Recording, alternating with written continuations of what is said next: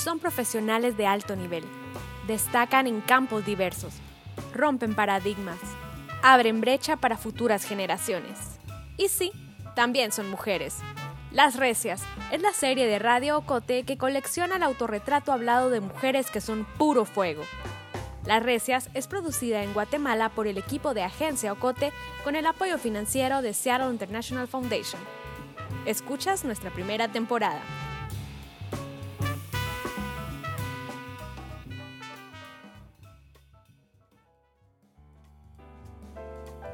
Te doy la bienvenida a otro episodio de la primera temporada de nuestra serie Las Recias. Hoy escucharás la historia de tres mujeres científicas, una especialista en nanotecnología, otra en psicología social y antropología social y memoria histórica, y otra más, en química. Son tres mujeres que, desde la ciencia, investigan, verifican, experimentan, observan problemas y buscan soluciones. Guatemala un país que poco invierte en la investigación y en la ciencia, es su laboratorio. Soy Lucía Reynoso y junto al periodista Alejandro García te llevaremos a escuchar las historias de estas tres recias. Susana Arrechea, doctora en nanotecnología. Glenda García García, psicóloga y antropóloga social. Y Andrea del Valle, ingeniera química. De San Martín Gilotepeque a Berkeley, California. De Ciudad Quetzal a Taiwán energía renovable, acompañamiento psicosocial para exiliados del conflicto armado, anticuerpos que disuelven tumores en días. Ellas nos contarán de cómo empezaron sus carreras, de sus retos, del origen de sus investigaciones, de sus referentes y del futuro.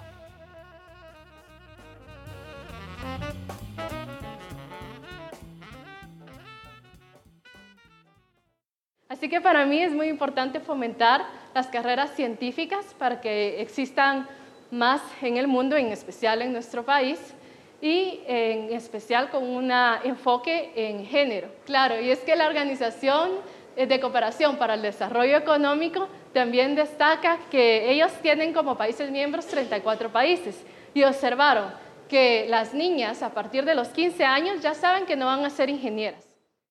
Escuchas a Susana Arrechea.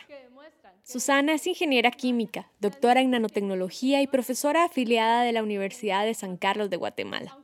Susana, de 32 años, nos habla desde California, donde vive ahora.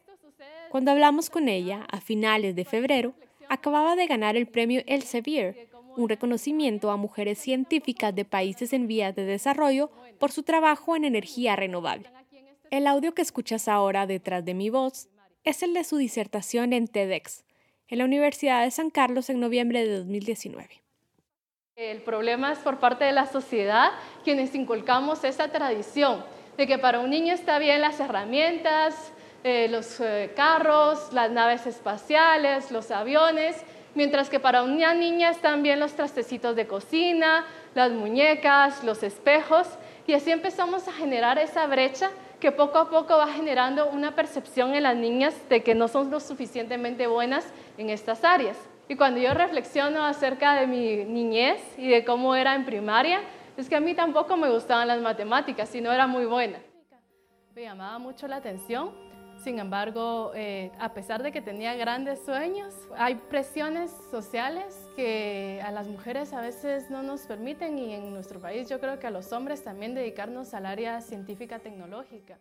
Sin embargo, Del premio, Susana dijo que esperaba mostrarle a su hija y a las y los guatemaltecos que pueden hacer investigación científica sin importar dónde nacieron y su sexo. Esa convicción la llevó desde Ciudad Quetzal a Toledo, España, esa energía, dice Susana, la obtuvo del ejemplo de sus papás. Mi mamá es psicóloga industrial y mi papá era médico. Él falleció hace, hace algunos años. Y bueno, ambos se graduaron ya cuando yo, bueno, mi papá cuando tenía como cuatro años y mi mamá cuando yo tenía como once no recuerdo bien, pero sí, o sea, recuerdo que al menos de mi mamá recuerdo cómo se esforzaba ella por estudiar, trabajar y llegar siempre como a atendernos. Susana admite que de pequeña no le gustaba ver a su mamá tan ocupada. Salía muy temprano ella a trabajar, salía de las 5 de la tarde a trabajar a estudiar y llegaba como a las 8 de la noche. A veces recuerdo que solo me despertaba y veía un beso que me dejaba porque ni siquiera la había podido ver. ¿Y de su papá? Recuerda su infinito altruismo. Era médico y cirujano.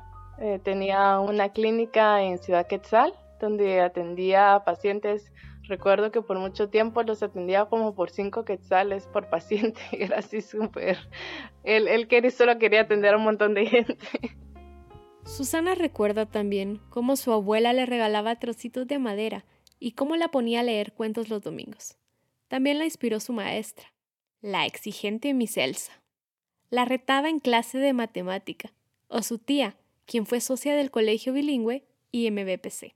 Yo soy ingeniera química y doctora en nanotecnología y puedo contribuir en desarrollar soluciones de nanotecnología aplicadas a la industria guatemalteca. Y se veía mucho como su visión a futuro y eso me gustó mucho. O sea, de ver que una mujer puede ser la jefa y puede, y puede destacar. Eso me inspiró mucho. Justo en el colegio IMBPC, Susana completó un bachillerato en computación con orientación científica. Le atraían las matemáticas, la física y la química. Supo que quería estudiar ingeniería química en la universidad. Llegó a la Universidad de San Carlos en el 2005. Al principio se interesó por realizar procesos de fabricación de azúcar y trabajar en algún ingenio, pero después dio un giro y quiso aprender más sobre nanotecnología. Nanotecnología es básicamente el estudio de materiales a un nivel muy pequeño. Por ejemplo, si puedes comparar la relación entre el tamaño de la, del planeta Tierra y una manzana, es la relación entre una manzana y un material nanoestructurado. Entonces, a lo que me refiero es que a ese nivel tan pequeñito, o sea, más pequeño que micro, 1 por 10 a la menos 9 metros, es súper pequeño, ya no ocurren los mismos fenómenos que, que ocurren normalmente, que nosotros vemos con nuestros ojos, como son la gravedad o estos efectos cambian. Entonces, a ese nivel tan pequeñito como molecular, la materia se comporta diferente y se comporta según efectos cuánticos y efectos de superficie. Es importante mencionar que con la nanotecnología se han hecho nuevos descubrimientos para tratamiento de agua, para energía limpia, para dispositivos médicos, para química verde y manufactura, para materiales autosostenibles y eh, tecnología que permite tener una mejor educación. La nanotecnología, según Susana, se puede usar en la medicina, el ambiente, el tratamiento de aguas, energía sostenible, materiales de construcción y un largo etcétera. Pero la nanotecnología en Guatemala es incipiente. Al terminar la ingeniería en 2010, Susana aplicó una beca de la Fundación Carolina en España. De la Universidad de Castilla-La Mancha en Toledo, recibió una oferta para estudiar una maestría y doctorado en nanociencia y nanotecnología molecular. En el 2011 emigró, pero al recién llegar dudó si estaba a la altura del programa. Una vez que llegué al laboratorio me di cuenta que no sabía hacer nada de lo que ellos estaban haciendo ahí. Eh, tenía que poner una reacción química y me pidieron que hiciera la síntesis y yo no tenía ni idea de cómo hacerlo. Esa primera semana, un catedrático la llamó a su oficina y le dijo que él no consideraba que ella fuera a terminar el doctorado, que no sabía lo suficiente como para completar el programa. Y recuerdo que sí, me sentí muy mal, pero al mismo tiempo era una motivación para mí el poder demostrar que sí se podía. Una de las cosas que tuve que hacer es eh, preguntarnos. Si no podía hacer algo, preguntaba cómo se hacía, poner mucha atención para la práctica y practicar mucho. Pero luego, eh, después del laboratorio, que era como de 9 de la mañana a 7 de la noche, al principio, porque luego era más tiempo, me iba a estudiar. O sea, casi siempre en las noches intentaba estudiar toda la parte teórica, porque en el día era cuando tenía para practicarlo. Entonces sí, sí estudié bastante, me desvelaba mucho para poder llegar como al nivel que necesitaba. Nevertheless, several women inspire me. My mom, my aunt, and Miss Elsa, that very tough professor that I had in ninth grade. Aquí es cuando Susana acepta el premio Elsevier en Seattle, Washington. Así como siempre recuerda a quienes la inspiraron le importa mucho motivar a las niñas. Bueno, les diría que no tengan miedo en primer lugar, que se animen mucho porque la voluntad es, es lo primero. Si ellas tienen las ganas de hacerlo, nada ni nadie las puede detener. Segundo, que se capaciten, que no importa que vean que el país esté mal en, en ciencia y tecnología, es que estudien. Hay recursos en Internet, recursos en libros, que se capaciten en lo que ellas están curiosas por aprender y, y luego que busquen esas oportunidades también a través de becas. El premio Elsevier fue creado en 2011. Cada año, la Fundación Elsevier premia a mujeres científicas de 81 países en desarrollo y que están iniciando su carrera. Susana Arrechea es la primera centroamericana en recibir este galardón. La Fundación reconoció su compromiso para contribuir al desarrollo de la nanotecnología en Guatemala. La educación basada en la ciencia, tecnología, ingeniería, artes y matemática. Pero, ¿cómo se podría implementar la nanotecnología en un país con los retos de Guatemala?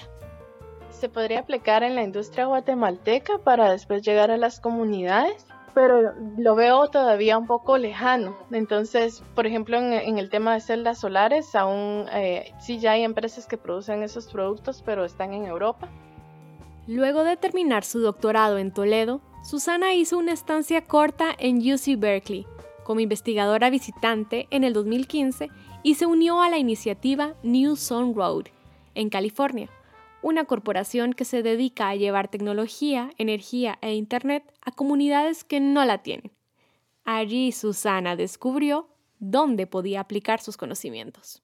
Y bueno, con el apoyo de Microsoft hace dos años instalamos un centro en Santa Rosa, que son, es básicamente una escuela y una comunidad en la que no había energía eléctrica. Instalamos paneles solares, baterías, dispositivos con Internet de las Cosas. Y entonces es un sistema súper avanzado que incluso desde lejos se puede monitorear para que sea más eficiente. E instalamos unas computadoras y hacemos cursos de alfabetización digital. El proyecto benefició a 65 niños de Llano Largo, en Santa Rosa. Estos paneles solares son de energía renovable, tienen una vida útil de 20 años. Entonces, eso es lo que me gusta más de lo que estoy haciendo ahora, porque considero que tiene un impacto que puede ser ya algo que, que hoy está llevando a la comunidad eh, un resultado y lo veo con la comunidad con la que hemos trabajado, que están muy contentas las niñas y los niños y también las, las mujeres jóvenes de la comunidad porque no, ellos no sabían lo que era una computadora antes y ahora ya pueden como hacer cosas básicas que les ayuda a su perfil. Ahora, Susana, con el apoyo de New Road, busca aplicar lo que hizo en Santa Rosa en otras comunidades. Además, trabaja en mejorar las propiedades del cemento a través de la nanotecnología, para así obtener un producto con mejor conductividad, lo que mejora su resistencia y durabilidad. Esto con el apoyo de la Universidad de San Carlos de Guatemala.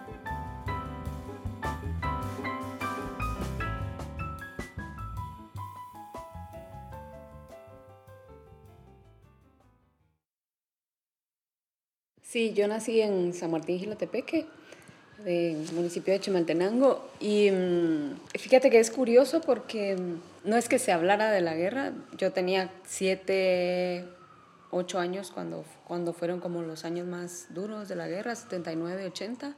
Ella es Glenda García, psicóloga y antropóloga social. Y mm, pues no era que se discutiera tanto sobre la guerra, de lo que yo recuerdo, porque estábamos viviendo la guerra prácticamente. San Martín fue uno de los municipios más lastimados durante el conflicto. Glenda se ha dedicado los últimos 30 años a viajar por Guatemala, hablando con personas de comunidades, documentando sus apuros. En los 90, dio apoyo psicosocial a las comunidades de exiliados que volvían al país. Ha recogido el testimonio de cientos de retornados. En los 90, dio talleres de formación a mujeres de las comunidades poblacionales en resistencia, la CPR, en Petén.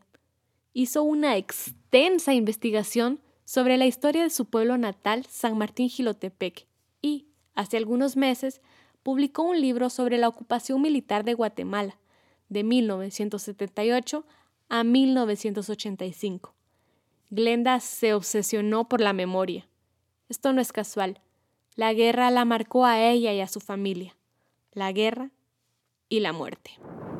Puesto de salud correspondiente a la, a la ayuda extranjera, entrega de víveres, medicinas y todo lo que corresponde a ayuda material para los damnificados por el terremoto. ¿Ok, Sí, sí, la vivíamos. Em, situaciones como, por ejemplo, bueno, lo del toque de queda. Había como cierta hora en que ya no se podía salir, pero también en momentos en que todavía vivenciamos, digamos, desde el encierro de la casa, los enfrentamientos entre el ejército y la guerrilla, algunos de los enfrentamientos que hubo en, en el casco urbano. Entonces sí, recuerdo uno específicamente en que pues se, se escuchaban, ¿verdad?, los tiroteos entonces ya adentro de la casa estaba como, como los espacios ya designados, por así decirlo, de qué hacer. Entonces recuerdo muy bien como algunas, en, en, esa ocasión, por ejemplo, lo de ir a uno de los, de los espacios más retirados de la casa hacia la calle, digamos. Entonces uno de esos era la cocina y, y ahí como todos debajo de la mesa escondiéndonos para evitarlo, el tiroteo, cuestiones así. La familia García tuvo que huir. No fue solamente por la por el extremo de violencia que se estaba viviendo, sino vinculado también al hecho de que los hombres tenían que patrullar, era obligación. Mi papá estaba en edad de patrullar y no, mi mamá se oponía a que lo hiciera porque, bueno, el temor, ¿verdad? no solo que le pasara algo, pero también de quedarse sola con cinco hijos. Como la misma Glenda describe en su libro Memoria, Conflicto y Reconciliación, a finales de 1981, año en que su familia migró, camiones llenos de gente salían de San Martín. Llevaban a gente que ya no quería estar en el pueblo, que tenían miedo, los García, como muchas otras familias, se fueron a la cabecera departamental de Chimaltenango. Ella tenía nueve años cuando se convirtió en exiliada. Pero a pesar de la incertidumbre, en la casa de Glenda se daba espacio para el estudio y para practicar la equidad de género, cuando es probable que no fuera usual ese nombre. En ningún momento fue como en, memoria no tengo en mi memoria en ningún momento que mi mamá a ninguna de las cuatro las haya orientado o nos haya hecho mención de la importancia, por ejemplo, de encontrar un hombre para casarnos. Y... A pesar de que la mamá de Glenda, Soy la América García, solo cursó hasta sexto grado, Glenda y todas sus hermanas tienen estudios universitarios. Ella estudió magisterio. Pero también este magisterio tenía otra rama que es la rama comunitaria y es de trabajo con organizaciones comunitarias, sociales, mucho enfocado al empoderamiento de las mujeres. Y a esa rama fue a la que yo me dediqué desde muy desde graduarme del magisterio. Al recibir su título de magisterio y mientras estudiaba psicología, Glenda atendió una oferta de trabajo que requería de ella manejar temas de la organización comunitaria derechos humanos y empoderamiento de mujeres. Y también estaba involucrada con organizaciones políticas. Cuando yo empecé a trabajar con organizaciones refugiadas y desplazadas en México, yo era militante revolucionaria de una de las organizaciones revolucionarias de Guatemala y esa fue como mi conexión con el trabajo con estas poblaciones. Desde mi campo, que era eh, la psicología en ese momento, era básicamente organización, organización de mujeres y eso incluía procesos de formación sobre género, derechos de las mujeres, la lo que implicaba como temas vinculados a la reinserción, que eso incluía la discusión sobre la economía, la productividad, a qué se iban a dedicar en, el retorno, cuando ya estuvieran retornadas y, reasentadas en, distintos lugares de, su, de la región del norte de Guatemala. Fue como, como los primeros contactos de la población que se había o refugiado en México o desplazado, como el caso de las, de las comunidades populares en resistencia de Petén, que también acompañé como su proceso, parte de su proceso de, de salida a la luz pública. Después de la psicología, entró a la antropología. Y yo sentí que estudiar antropología iba a complementar el área que yo ya tenía de la psicología social, pero a complementarla con, otros, con otras miradas, como todos los estudios de género, por ejemplo, pero también con otras herramientas para, para el análisis y para la investigación. Entonces, ahí fue que me interesé por la antropología y entonces el posgrado, el doctorado lo hice en antropología, en antropología social. Desde entonces, Glenda dedica su vida a la memoria histórica, el feminismo, el empoderamiento de las mujeres y de las comunidades rurales, la docencia y actualmente a la justicia transicional. No es un trabajo sencillo. Hablamos de recuperar la información y de evidenciar las heridas de una guerra de 36 años. Recuerda cuando ella y dos investigadores más fueron retenidos por autoridades comunitarias en San Martín, pues desconfiaban que hicieran preguntas sobre la guerra. Primero eran como las autoridades, pero luego llegó gente, se fue sumando como gente. Y para mí una de las cosas que me impactó muchísimo de, esa, de ese momento fue ver a uno de los niños, que también llegaron niños ahí, fue ver a uno de los niños con un lazo. Y, y ya, bueno, nosotros nos mirábamos y nos preguntábamos, bueno, qué, qué hacer y eso, y, y ya con, o sea, sí con el temor de que, de que fueran a lincharnos. Pero esos son los desafíos que renuevan su interés por lo que hace. La convencen de la trascendencia de estas ramas de las ciencias sociales para Guatemala. Para mí en lo particular y en lo personal, la, la importancia la vinculo con la necesidad que todavía tenemos en Guatemala de conocer nuestra historia, de comprender y explicar nuestra historia, no solo para entender por qué vivimos la realidad que vivimos hoy, sino que sobre todo comprendiendo esa, esa esta, esta, historia de, de, violencia, de exclusión, de desigualdad, de racismo que hemos vivido a lo largo del tiempo, pero sobre todo para replantearnos como el futuro de, Guatemala, qué futuro queremos de, Guatemala. Y para mí la, psicología social y la, antropología son de las disciplinas como otras ciencias sociales que pueden contribuir a que en Guatemala la formación y la producción de conocimiento aborde todas estas problemáticas y replantee como otros caminos para poder ser una sociedad más sana. El libro La ocupación militar en Guatemala 1978-1985 forma parte del estudio... Ahora, Glenda García García dedica sus días a una investigación sobre la justicia transicional y las reparaciones para los sobrevivientes de la masacre de Río Negro, en Baja Verapaz. Con el apoyo de la Dirección General de Investigación y el aval de la Escuela de Ciencias Psicológicas de la Universidad de San Carlos de Guatemala. Ilustra a través de los mapas departamentales y municipales del país la ocupación militar en Guatemala en los años de la guerra, especialmente el periodo 1978-1985.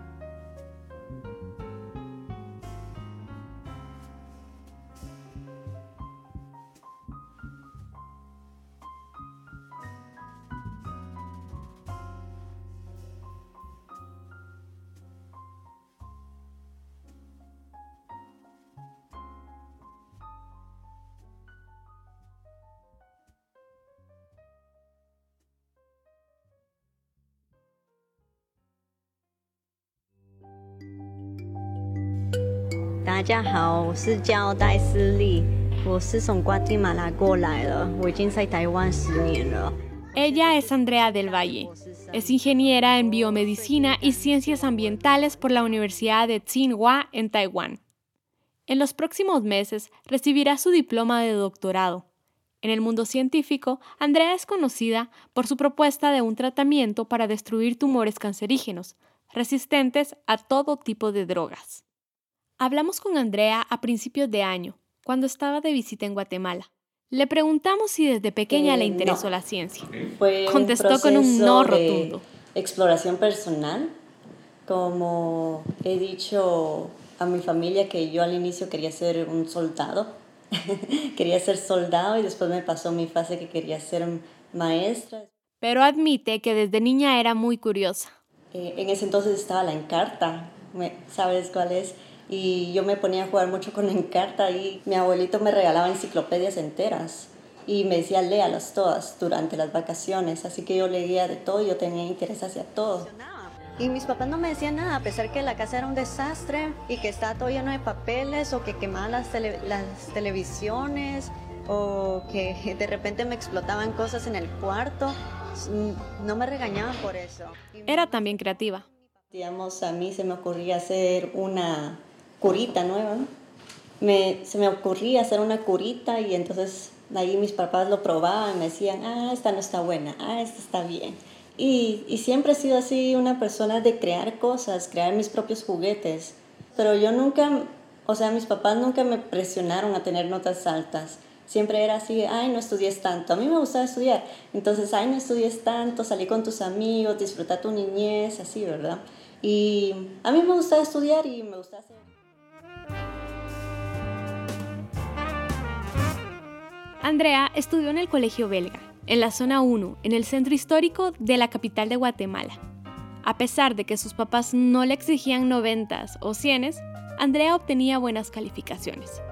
Sus maestras se dieron cuenta, especialmente la señorita Ana Lucía, su maestra de ciencias naturales, quien la invitaba a participar en las Olimpiadas de la Ciencia de la Universidad de San Carlos. Así creció su interés por la ciencia y en el 2009 Andrea empezó a estudiar medicina en aquella universidad. La razón por la que yo escogí medicina fue porque era la única carrera que me iba a tener física, biología y química en la carrera. Eso fue.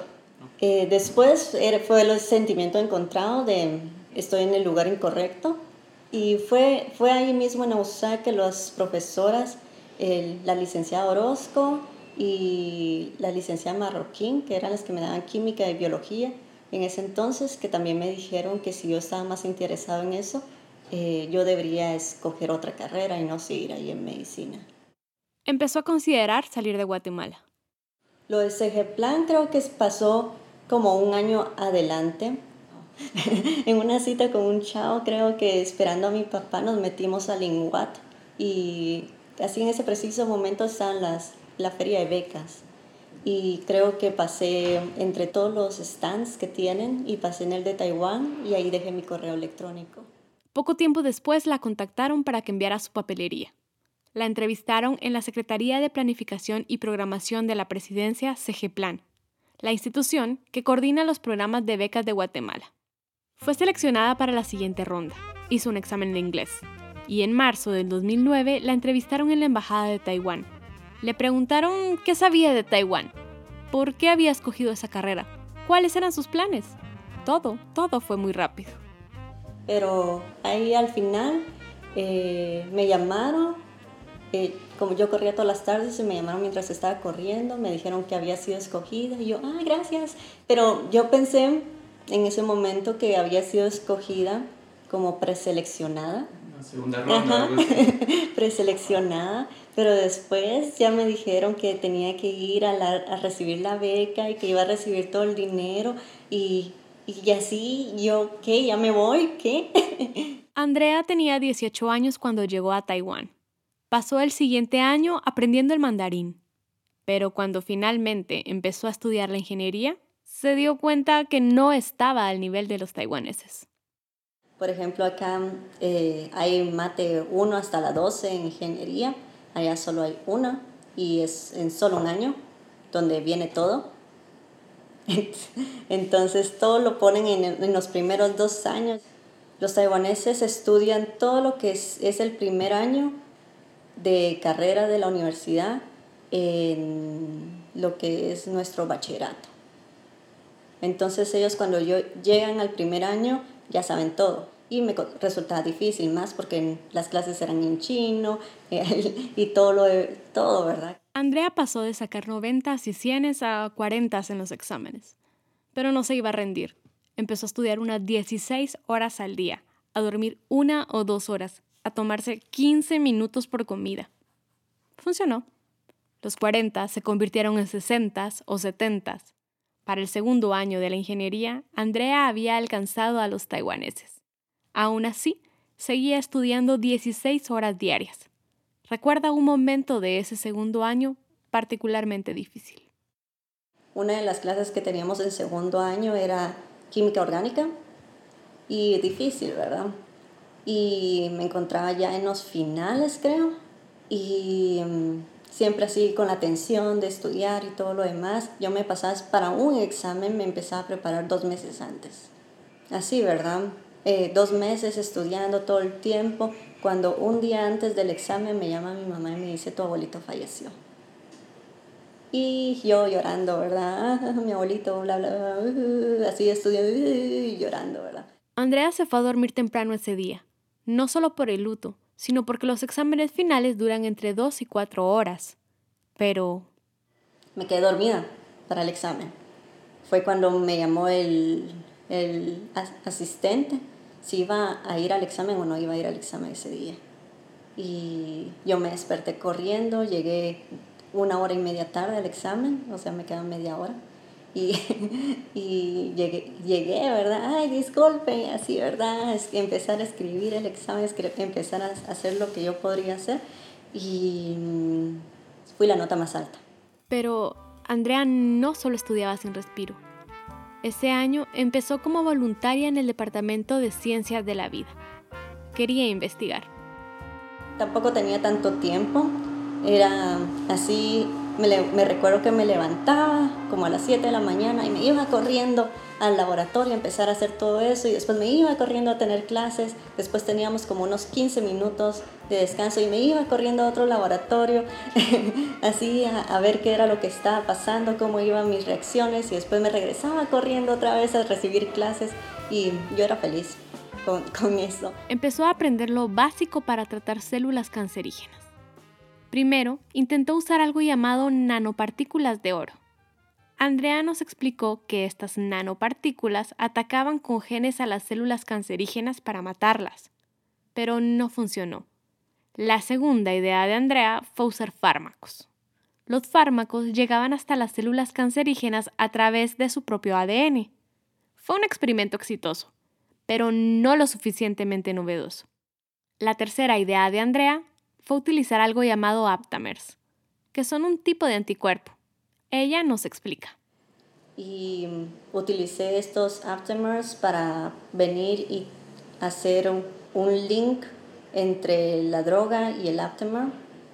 Logré que este link sea mm, thermoresponsive, ¿cómo se dice eso? Que responda, responda a la temperatura, o sea que al momento que eh, la temperatura sube, este link se va a romper y entonces la droga va a salir y el aptamer también va a salir que también puede servir como un tratamiento genético y logré aplicarlo en lo que eran los tumores resistentes a todos los fármacos y la eficiencia es impresionante porque solamente una inyección y eh, aplico el láser y el tumor desaparece. Y, ¿En cuánto tiempo? En dos, tres días una dosis. Una dosis. Si dos, tres días empieza a desaparecer el tumor. Todo es muy prometedor, dice Andrea, pero falta mucho por hacer. Antes de poder iniciar cualquier proceso, Andrea tiene que presentar sus ideas ante el grupo de laboratorio. Una vez aprobado, puede iniciar a trabajar. Las pruebas las hizo en ratones de laboratorio. Al comprobar que el tratamiento de Aptamer era exitoso, pudo continuar. El año pasado, Andrea hizo las gestiones para empezar las pruebas con seres humanos, pero el Ministerio de Tecnología de Taiwán no aprobó la iniciativa.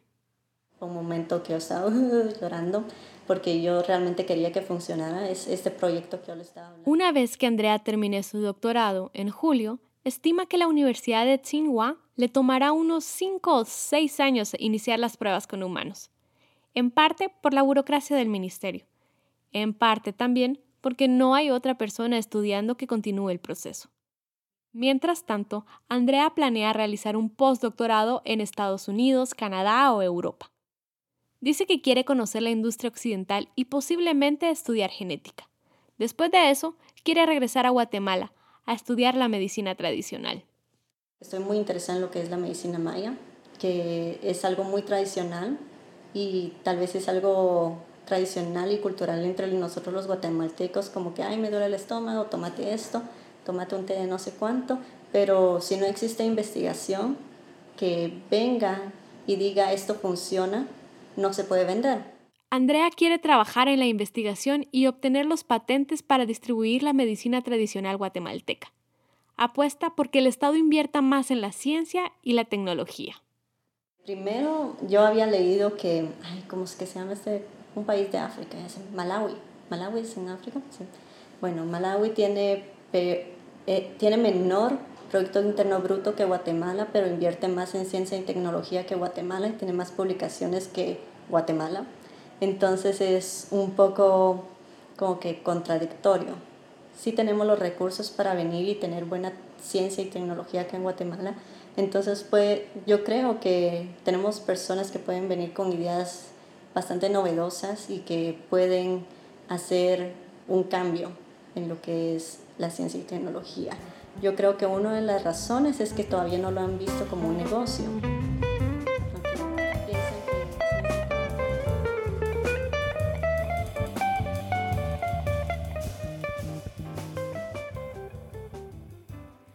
Susana, Glenda y Andrea.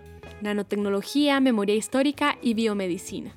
Ellas son tres de las decenas y cientos de guatemaltecas que aportan cada día al desarrollo científico e intelectual del país.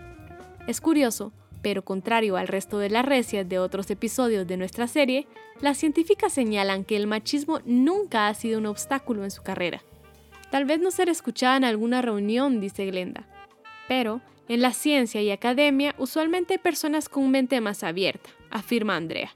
Sin embargo, para las tres, el gran enemigo de la ciencia en Guatemala es el interés, falta de oportunidades y poca inversión del Estado. Basta recordar lo difícil que fue para Susana y Andrea adaptarse a un nuevo sistema educativo. Por eso, ellas apuestan que para contrarrestar esto es necesario abrir más espacios de aprendizaje, que el Estado invierta en educación. Escuchemos a Susana. Según datos recogidos por la UNESCO, Guatemala invierte 25 veces menos en desarrollo científico y tecnológico que el promedio de la media en América Latina. La doctora en nanotecnología Susana Arrechea contesta. Si seguimos invirtiendo esa cantidad eh, al año, vamos a seguir produciendo poco como país y vamos a seguir siempre adaptando o comprando lo que los demás hacen. No estoy diciendo que nos igualemos con lo que invierte Israel o Corea del Sur, que son como de los más altos, ¿no? Al menos tener la media o, ser de los primeros en la América Latina si realmente queremos cambiar, eh, si queremos producir avances tecnológicos que ayuden a nuestra comunidad. Esto, según Arrechea, generará industria, aumentará el ingreso económico del país y abrirá oportunidades de estudio y trabajo a más científicas. Considero que la ciencia y la tecnología es muy importante para el país porque podemos resolver las problemáticas nacionales y encontrar soluciones a, nuestras necesidades. Si bien es cierto que el país necesita en otras áreas, porque sí lo necesita, también lo necesita en ciencia, porque no es justo que les demos a las comunidades solo lo que necesitan para comer hoy y no les enseñemos lo que necesitan para mañana o avanzar para poder generar un mejor futuro para ellos mismos. Entonces, sí, necesitamos generar nuestras, nuestros propios avances científicos y tecnológicos y no estar siempre dependiendo de otros países.